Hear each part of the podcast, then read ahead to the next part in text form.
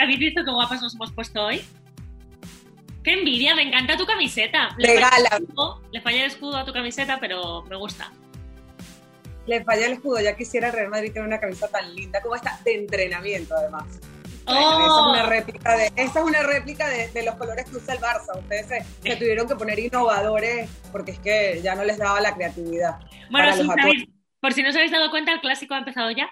Esta es la semana del clásico. Aquí estamos las máximas representantes del clásico mundial. Eugenia Caroli, hincha del Barça. Irene Junquera, hincha del Madrid. Y somos amigas y rivales. Y tenemos muchísimas ganas de este partido porque, Eugenia, ¿cómo se ha puesto la liga? Por fin, hay liga, por fin, después de tantos meses con la con esa ventaja apoteósica del Atlético de Madrid. Yo no sé qué le está pasando al Cholo Simeone, pero nos está dando una liga súper emocionante para estas últimas jornadas, este último mes que queda de la liga, y ahora se viene el clásico, y se viene tras una jornada donde tanto el Real Madrid como el Fútbol Club Barcelona este, hicieron partidazos. El partido contra el Valladolid del Barça fue un partido que yo creo que nadie se esperaba de lo, de lo competitivo que fue. De ida y vuelta, de ida y vuelta, el Valladolid jugó un partidazo. El Valladolid fue competitivo, el Barça. Estoy hablando, estoy hablando del partido, estoy hablando del partido, que fue un partido súper emocionante, que fue un partido de ida y vuelta constantemente. En la segunda, en la segunda, en la segunda mitad, pues, este, era, era gotas de sudor, así de que no puede ser con esta oportunidad que hay ahorita de recortar puntos con el Atlético de Madrid. Está, el Barça llega al clásico a un punto del Atlético del Madrid, del, de Madrid, este, que es- sigue siendo el líder, pero yo creo que se puso muy emocionante finalmente la liga. Antes de nada, déjame decir que está la gente viendo que tú estás en el Camp Nou. Yo no estoy en el Bernabéu porque, como sabéis, está en obras. Entonces no puedo... y tengo que hacerlo desde mi casa, ¿vale? Pero... eh, Pero yo, y yo estoy en el Camp Nou, en, la en mi imaginación, el Camp Nou lleno, porque últimamente pues no, no tenemos esta imagen tan increíble del Camp Nou, pero pronto. pronto. Bueno, a ver, está- estamos hablando, si te parece, vamos a comentar cómo llega el Barça, ya que, ya que hemos empezado hablando de- del partido. Casi te diría que no habláramos del partido contra el Valladolid, porque aquí se ha formado, hay un- una tremenda formada en España sobre, por el arbitraje, sobre todo, y sería abrir otro melón diferente. Pero sí que, fíjate, hoy me preguntaban en Radio Marca que, que- sería, quién pienso que llega, que llega mejor. Y, y dije que el Barça, dije que el Barça, o quién creo que es favorito para ganar la liga, y dije que el Barça, porque creo que está en una dinámica positiva, obviando, ya te digo, el partido del Valladolid, porque creo que el Valladolid les plantó cara y que el Barça no supo, no supo actuar, no supo hacerlo. Eh, pero sí que pienso que tiene jugadores que son muy buenos, que son determinantes. Dembélé, para mí es, es, un espectáculo, o sea, me gusta muchísimo. Es, es, muy desequilibrante y es precisamente lo que puede afectar, digamos, a un, a un equipo como, como el Real Madrid. Así que si me preguntas, te digo que como dinámica el Barça llega muy bien, llega mejor, va increciendo. Al Madrid le veo más irregular, quizás que hay partidos, eh, dentro de que están los dos irregulares, que hay partidos que, que, está mejor, que hay partidos que está peor, que hay veces que puede ganar la Champions, otras que pienso que, que, va, que va, vamos, le van a eliminar, horrible, pero, pero pienso que el Barça llega un puntito mejor que el Madrid a este clásico. Bueno, yo creo que hay demasiados factores, eh, demasiadas variantes que definen también cómo llegan los dos equipos a este clásico. Uno es obviamente que el, el Barça esta semana jugó eh, un partido de liga un lunes, o sea que tiene menos días de descanso, pero el Madrid juega Champions, claro. que tiene un día de descanso menos. Eso. Entonces, ambos, ambos equipos llegan eh, tras, uno, jornadas de fecha FIFA con sus selecciones, la mayoría de los jugadores eh, llegan un poco de los viajes, de, los, de, la, de juegos con selección, partidos inter, intersemanales, pero sí, un clásico siempre es un clásico. Entonces, a veces esas esa son como variantes que se eximen durante los clásicos porque hay como... Eh, este, ¿cómo se dice? Como unas emociones diferentes que hacen que, que los jugadores lleguen eh, con un chip distinto, ¿no? Al, al, partido y se obvien lo que, lo que viniesen a ser factores normales que, se, que contemplamos para una jornada cualquiera contra un partido cualquiera. Ahora, el tema de, del Barça, yo creo que contra el Valladolid, se plan, Koeman planteó un partido donde no se esperaba un, un rival tan fuerte cuando ya se sabe de las últimas temporadas que el Valladolid, o de, la última, de las últimas jornadas, que el Valladolid es un equipo con una defensa muy fuerte y es precisamente la debilidad del Barça. Entonces estábamos con dos equipos que estaban contrabalanceados. En el caso del Real Madrid, yo creo que son, son situaciones donde, donde no se pueden balancear porque cada, cada equipo llega como que con ese chip distinto. Y yo creo que sí, obviamente Dembélé está en una súper buena racha. Messi se transforma cuando juega en el Bernabéu. Sí, ya espero, porque si no... ¿Qué? Bueno, digo, eso espero, eso esperáis vosotros, porque si no, digo... Bueno, es que, es que no lo digo porque es que lo espere, es que son los datos y son las estadísticas de los últimos años que ahorita se las vamos a dar. Tienes estadísticas, sí. Tenemos estadísticas de lo que es Lionel Messi en el Santiago Bernabéu, por eso le llaman el jardín de Messi. Entonces yo creo que... ¿Quién le llama eh, así? bueno, ¿Quién le llama así? ¿Quién le llama así? Tú, tú. Ustedes los que, se, los que no lo quieren ver, los que no lo quieren Aparte, ver. aparte de que no se las cosas... ¿Qué?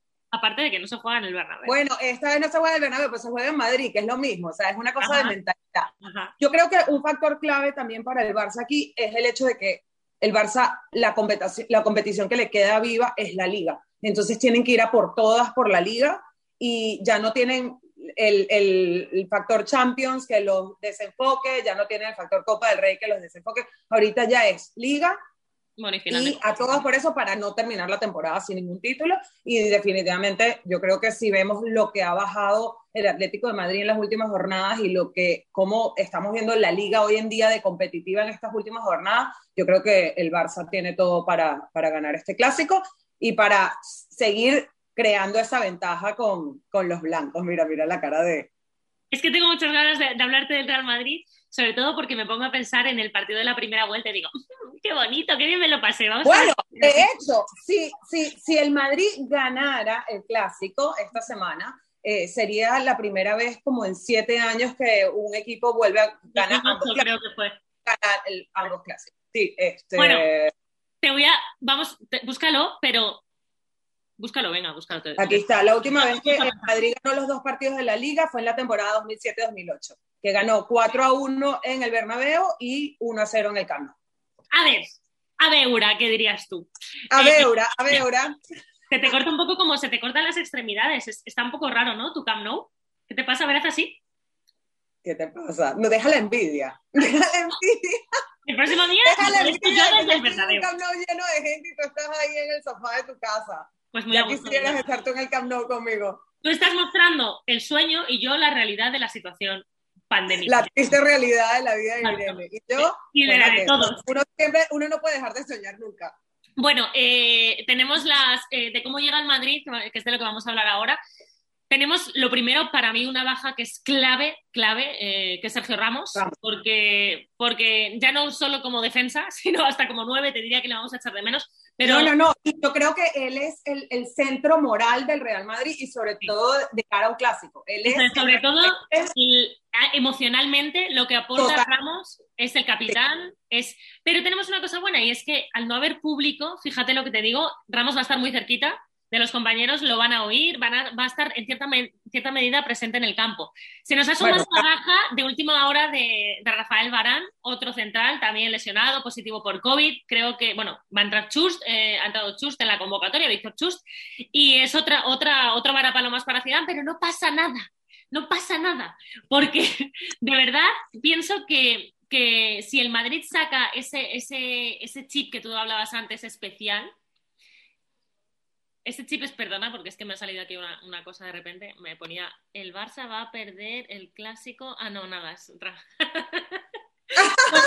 A mí me salió una cosa así que dice, el Barça lleva tres empates, dos derrotas y cuatro victorias. El, eh, Zidane lleva contra el Barça cuatro victorias, tres empates y dos derrotas. Yo creo que eso es clave, porque yo, eh, Zidane es, es- o sea, así como está Sergio Ramos, la otra pieza clave de un Barça, de un Real Madrid contra el Barça es Zidane. Sí. No es lo mismo, eh, y es lo que, y son esos factores técnicos que hemos hablado tantas veces de cuando estaba Mourinho en el Real Madrid, cuando hay esos técnicos que te llevan más allá de los 90 minutos del campo de juego, sino que te dan como, como ese, ese, ese factor extra de no solamente de- del, del desempeño en el campo, sino también de, de- del madridismo, del barcelonismo, ¿no? que Pero te ¿sabes- lleva más allá de los ¿Sabes quién también es, ah, es un jugador que aporta muchísimo y que, y que aunque parece que está un poquito más tapado o que no se le ve tanto ese carácter quizás en el campo, es una pieza súper importante para el equipo? Bueno, solo hay que ver que, que, la mayoría de las veces que alguien habla o es Ramos o es él y sabes que estoy hablando de Casemiro, o sea, yo creo que es una pieza súper importante para el Madrid. Si él está bien, muchas cosas van a pasar por él, por supuesto Modric, por supuesto Cross y por supuesto, para mí la clave, Benzema. O sea, si Benzema tiene el día, pasa un poco Messi, sin compararles futbolísticamente, pero si Benzema tiene el día, seguramente las cosas le salgan muy bien al Madrid. Fíjate que yo... Y aparte Benzema es un jugador que siempre se ha agrandado en los clásicos, más de lo que ya es, y, y que él como muy bajo perfil siempre es el que saca, sale dando la cara por, el, por, el, por, los merengues, pero en el clásico, por, para mí es, el, es la pieza más peligrosa y más clave de este clásico para el Real Madrid es, Karim Benzema. Bueno, y si está Modric bien y si defensivamente está bien, yo creo que ahora mismo la, el mayor problema, aparte del gol, que por supuesto es lo, de lo que sufre el Madrid, que no tiene gol, salvo que, como hablamos, eh, aparezca Benzema, para mí el mayor problema ahora va a ser la defensa, va a ser, es toda una incógnita saber cómo van a responder los jugadores con qué sistema va a jugar Zidane, que es lo que ahora mismo a día de hoy todavía no sabemos qué es lo que va a ocurrir. Y, y, va a ser clave y también sobre todo, y aunque me duele decirlo el día que tenga Messi, o sea, si Messi está desaparecido, el Madrid tiene muchas más posibilidades porque cuando Messi no está, el Barça juega con 10, o sea, eso es... Lo que pasa es que, Irene, Messi se desaparece, Messi se puede desaparecer en todos los partidos, contra todos los rivales, menos contra el Real Madrid. Veremos. Menos contra el Real Madrid.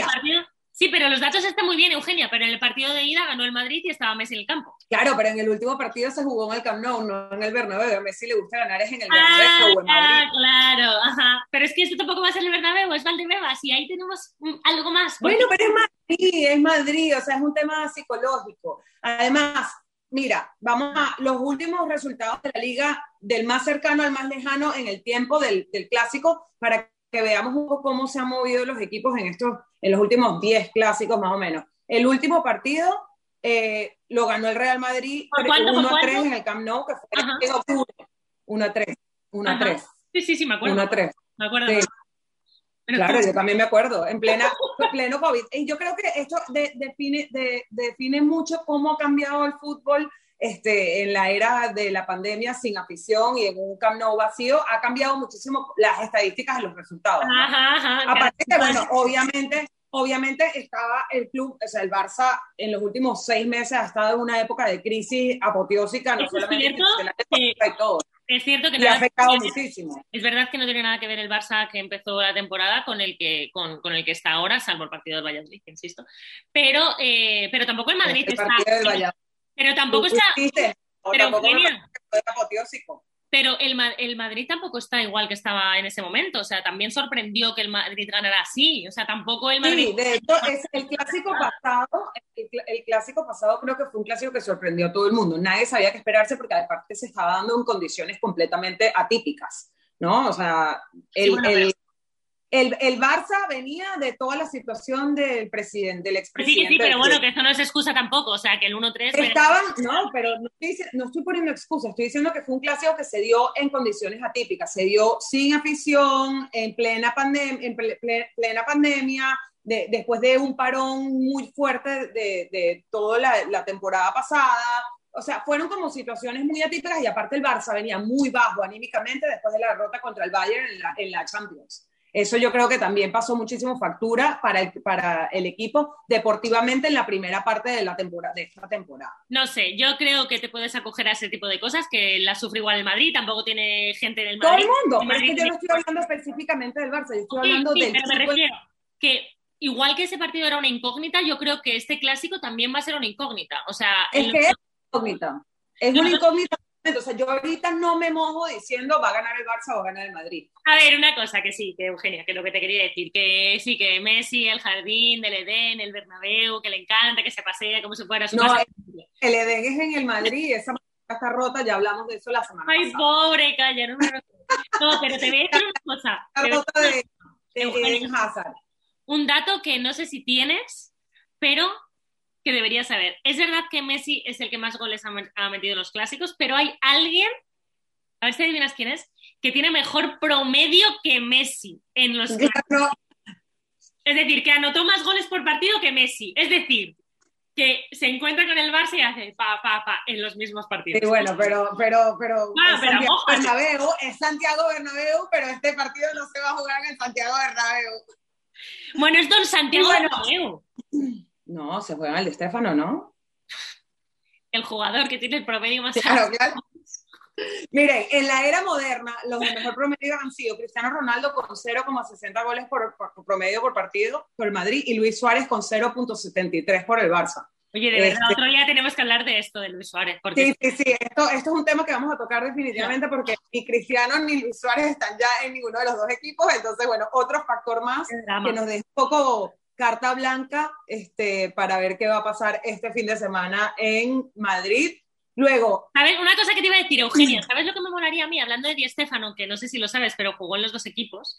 Eh, ¿Tú te acuerdas? O sea, es que se me ha venido a la cabeza Figo, Luis Enrique, Laudrup, eh, Saviola, que creo que tienes una fotito, vamos a ponerla para que la gente lo vea que estás ahí. Sí, aquí pueden Ronaldo Nazario. Esto, fue la semana de, en marzo del 2019, que se jugó la Copa del Rey y el Clásico en la misma semana y el Barça ganó ambos partidos en el Bernabéu y yo estaba cubriendo el, los, los, dos partidos para Bein Sports eh, con, con, el conejito Saviola, precisamente, que fue el último jugador que jugó para ambos equipos. Bueno, déjame presumir yo también de mi foto con Ronaldo Nazario. Que también, jugó, en los dos que también jugó para los dos equipos. fue en Roma, ¿no? En Roma o en Milán. Sí, Madrid. Eh, Milán fue. En Milán en fue. Milán. Así. La primera entrevista, gracias a esta entrevista, muy poca gente lo sabe, pero gracias a esta entrevista yo soy periodista deportiva y me salió un contrato a raíz de ahí, que era, estaba... Tú, tú lo fuiste a entrevistar y yo rumbeaba con él en Gabana, en Madrid. Eso no se cuenta, Eugenia. Y por eso está deportada y está en Miami, porque no la dejan entrar en España. Ay, Dios mío santo. Otros grandes jugadores que han jugado para ambos equipos, aparte de este, pero que ya lo mencionó, Irene Figo, Luis Enrique, que ahora es el técnico de la, de la selección española y es tan culé que hasta lesionó a Ramos para que no estuviese para el clásico. Pero tú sabes que, tú sabes la, realidad de la historia, que yo la sé bien, es que Ramos eh, se quedó después del partido, acabó y, él quería hacer carrera continua para precisamente completar, como había jugado tan poquitos minutos con la selección, quería como completar el entrenamiento. Y en ese momento, cuando se queda solo en el estadio, después haciendo carrera continua, es cuando se lesiona. O sea, es, surrealista lo que ocurre. Terrible, terrible. Aparte se lesiona en el peor momento, porque si hay una pieza que ya lo comentamos que es clave para este partido, es Sergio Ramos. Bueno, Laudrup, Eto, Samuel Eto, Ronaldo y bueno, y, y Saviola, que ya lo comentamos. espera, espera, mira. este, ustedes tienen que entender, el clásico se juega dentro y fuera de la cancha. Y el ejemplo perfecto es nosotras dos. Nosotros esta semana no hemos hablado ni un día. Porque es que Sí, sí, sí, es que la rivalidad, la rivalidad nos gana esta semana. que amigas ni que nada, que amigas ni que nada. Mira, Di Stefano acabó siendo madridista. Figo, madridista. Luis Enrique, culé, vale. Laudrup, madridista. Eto, culé. Ronaldo, madridista. Saviola, culé, vale. O sea, el promedio de gente que realmente se convierte al madridismo gana el Madrid. Bueno, yo creo que es que en ese momento les pagaban más y pues ni modo, pero ahora de que sean madridistas de corazón no, los, no lo tengo tan claro, no lo tengo tan claro. que hay que ver también los logros de cada uno con cada uno de los equipos a ver dónde lograron más. Entonces, bueno, eh, dime, me deberías decir ya si te puedes mojar, porque yo creo que este, esta, este programa de hoy deberíamos cerrarlo con una porra, o sea, tendríamos que, ¿no? Como que mojarnos aunque no tengamos ni idea de lo que va a pasar. Si no, apostaríamos. Pues. Yo creo que va a ser un partido muy cerrado, muy cerrado, este, que la actitud va a marcar totalmente la diferencia. Yo creo que el, el hecho de que tengan, son dos equipos que llegan con, con menos días de, de, descanso, puede marcar muchísimo. Este, el Madrid llega con un día menos, lo cual es un punto a favor para el Barça. Este, y va a depender muchísimo también del planteamiento. Para mí, del lado del Barça, yo creo que depende mucho del planteamiento de Kuman. Eh, de, su, de la mentalidad y que tiene que ser un poquito más agresivo. Kuman, este, a pesar de que siento que está, ha hecho, eh, eh, está haciendo un trabajo de transición como, como tiene que hacer debido a todo lo que ha pasado con el Barça en el último año, creo que esto tienen que, que arriesgar, es momento de arriesgar un poquito más. ¿tú, qué, ¿tú opinas? ¿Tú qué quieres? ¿Qué es lo único que te he pedido? Yo creo que está muy complicado dar un resultado, pero bueno, digamos que un 1 a 2 a favor del Barça. No, es que claro, como somos amigas, además de rivales, me lee la mente.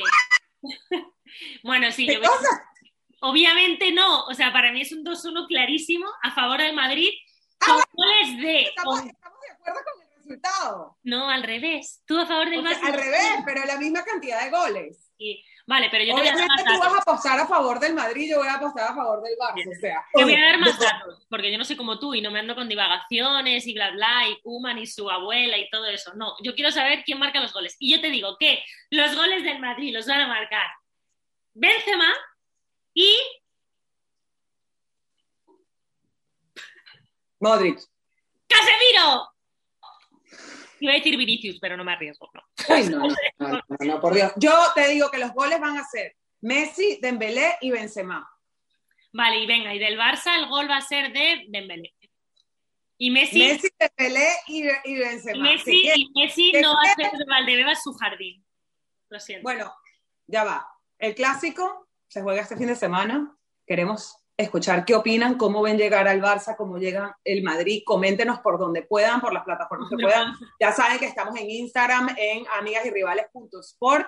Espero que este clásico sea el último que se juega sin afición y que el la próxima temporada, bueno, la próxima temporada sí, porque ya este es el último clásico de la temporada, ya podamos estar tanto Irene y yo juntas eh, en el estadio y este episodio, la previa del clásico de Amigas y Rivales, lo puedan ver en directo desde el estadio. ¡A la Madrid! Un beso enorme a todos. Nos vemos la semana que viene. Besos.